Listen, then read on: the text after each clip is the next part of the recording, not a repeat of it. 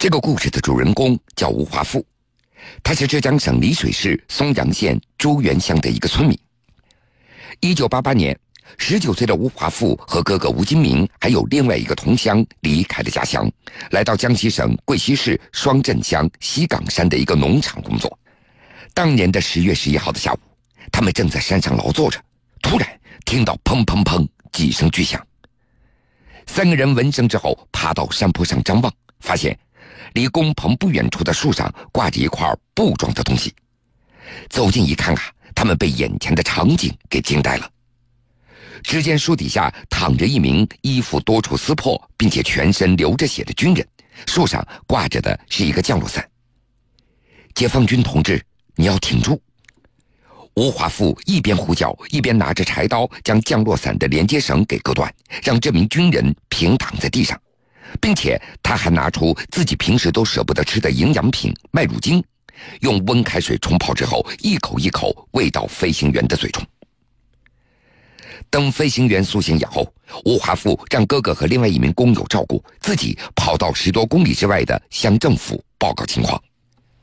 在乡政府的协助之下，吴华富等人在夜色当中抬着担架，深一脚浅一脚的将这名飞行员送到了大山外面的医院。因为抢救及时，飞行员脱离了生命危险。当年时任空军某部新闻干事的陈汉忠对吴华富等人也进行了采访，并且在媒体做了报道。后来，当部队去他们所工作的林场表达谢意的时候，却发现工棚已经是人去棚空了。当时的通讯和交通非常不方便，也没有联系上这三个好心人。此事一搁，那就是二十六年。二零一四年的八月五号，已经退休在家的陈汉忠整理当年的新闻作品的时候，他再次想到了二十多年前部队没有能够报答的那三个浙江村民。动情之时，他提起笔写下了《遥远的思念》一篇文章，刊发在《南京日报》上，并且向社会征集线索，希望能够找到吴华富等三个好心人。没想到，就在这个稿件刊发两个月之后的一天上午，陈汉忠意外的接到一个来自浙江丽水的电话。你是陈老师吗？我叫曾丽芳，是吴华富的妻子。我女儿在网上看到了你的文章，我们从南京日报社问到了您的号码，打电话就是给您报个平安。我们一家人现在过得很好，请您和部队首长放心。原来当年。吴华富从江西回到丽水老家之后，就娶妻生子。他既没有将救飞行员的事情到处炫耀，更没有以此向政府提出任何的要求。周围也没有人知道他当年救过一名飞行员。在联系上陈汉忠以后，吴华富一家人并没有把这件事儿放在心上，依旧过着往日那平淡的生活。可是天有不测风云，去年十月份。在外打工的吴华富突然感觉到身体不适，疼得无法再干活了。经过确诊，他患上了巨块型肝癌，需要马上手术。突如其来的精神打击和巨额的医疗费用，让这个勤劳朴实的农民家庭陷入到绝望之中了。无奈的妻子在亲人的鼓励下，瞒着吴华富拨通了陈汉忠的电话。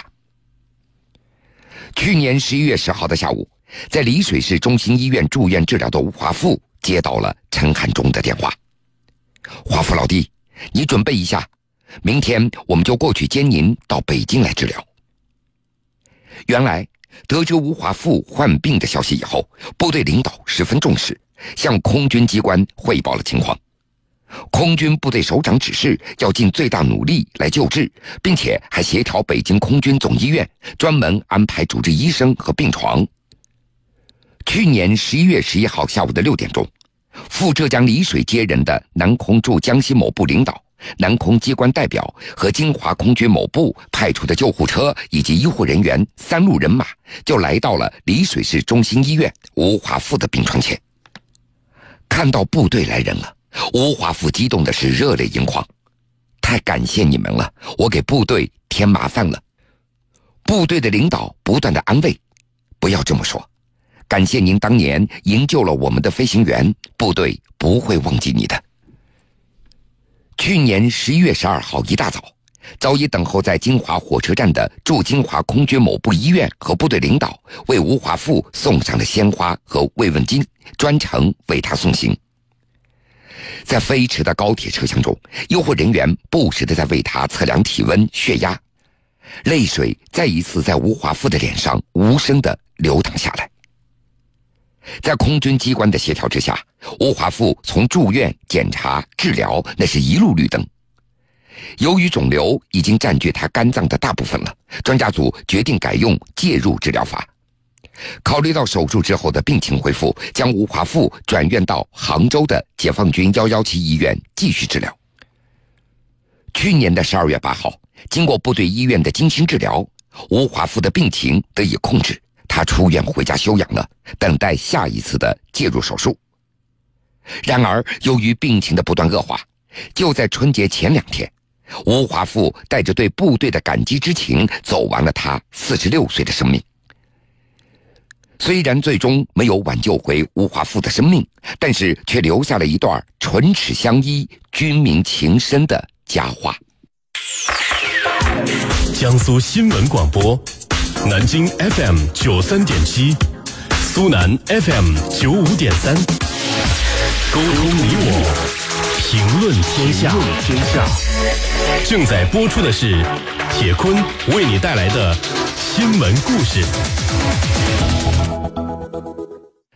欢迎各位继续来收听新闻故事。一方有难，八方支援。一场突发的罕见病突然降临了。每天将近一万毫升的血液需求，跟原本幸福安稳的一家人蒙上了沉重的阴影。今年五十八岁的刘正琴是江西省南昌市安义县徐埠村的一个村民。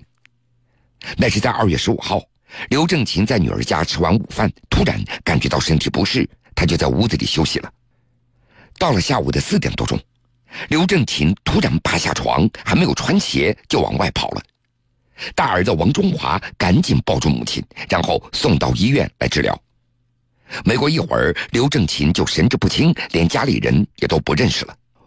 王中华立即将母亲转送到南昌大学第二附属医院来就诊。经过诊断，刘振琴所患的是血栓性血小板减少性紫癜。医生介绍，这是一种非常罕见的疾病。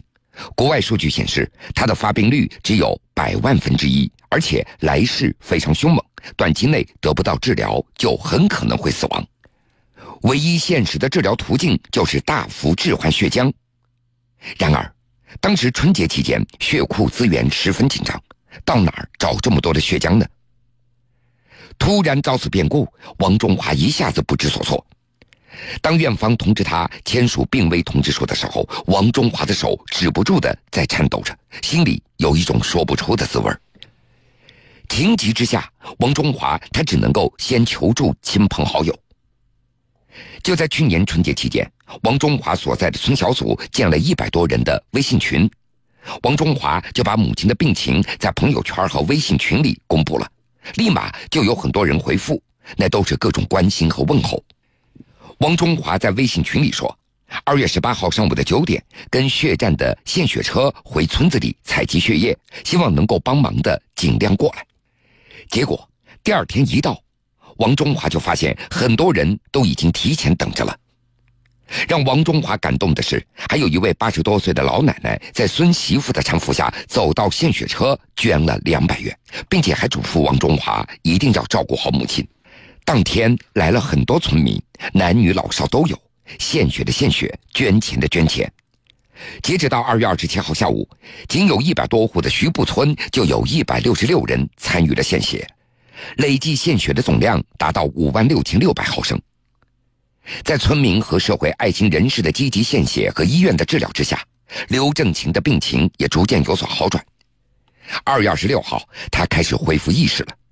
二十七号的上午，记者在病房看到刘正琴的时候，他已经能够正常说话了。在亲友的呵护下，精神状态还不错，不时的还会露出微笑。他不住的对记者说：“实在是对不起了，把大家的血都弄到自己身上了，我真的过意不去。